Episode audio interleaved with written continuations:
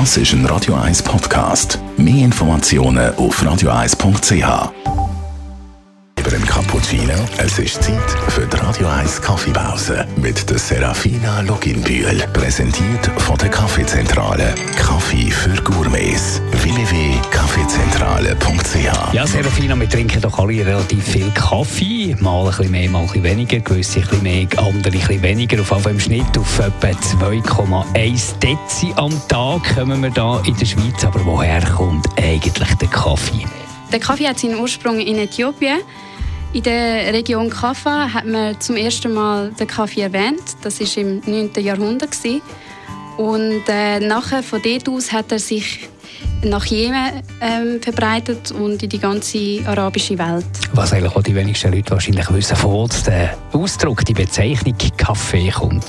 Weil es eine richtige Kaffeekultur gegeben hat in, in der arabischen Welt, hat es auch natürlich ein arabisches Wort dafür oder ein altarabisches Wort, das Kowa heißt und das bedeutet so viel wie anregendes Getränk, berauschendes oder auch Wein.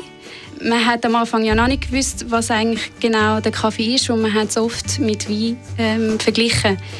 Der Wein ist allerdings äh, verboten für gläubige Moslems und darum wird der Kaffee auch oft dann der Wein vom Islam genannt. Aber irgendwann ist er dann näher in die Welt rausgekommen. Wie, hat das, wie ist das passiert? Ähm, der Kaffee ist also eigentlich nur in der arabischen Welt angepflanzt worden und man hat dann sonst eigentlich in der ganzen Welt gar noch nicht abpflanzt. Also es hat nicht in Südamerika und Mittelamerika gegeben wie heute. Also heute ist ja Brasilien das grösste Kaffeeanbauland. Das hat es damals nicht gegeben.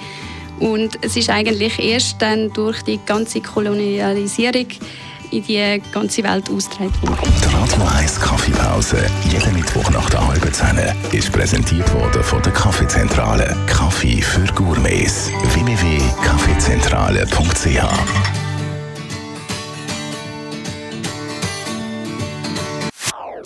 Das ist ein Radio 1 Podcast. Mehr Informationen auf radio1.ch.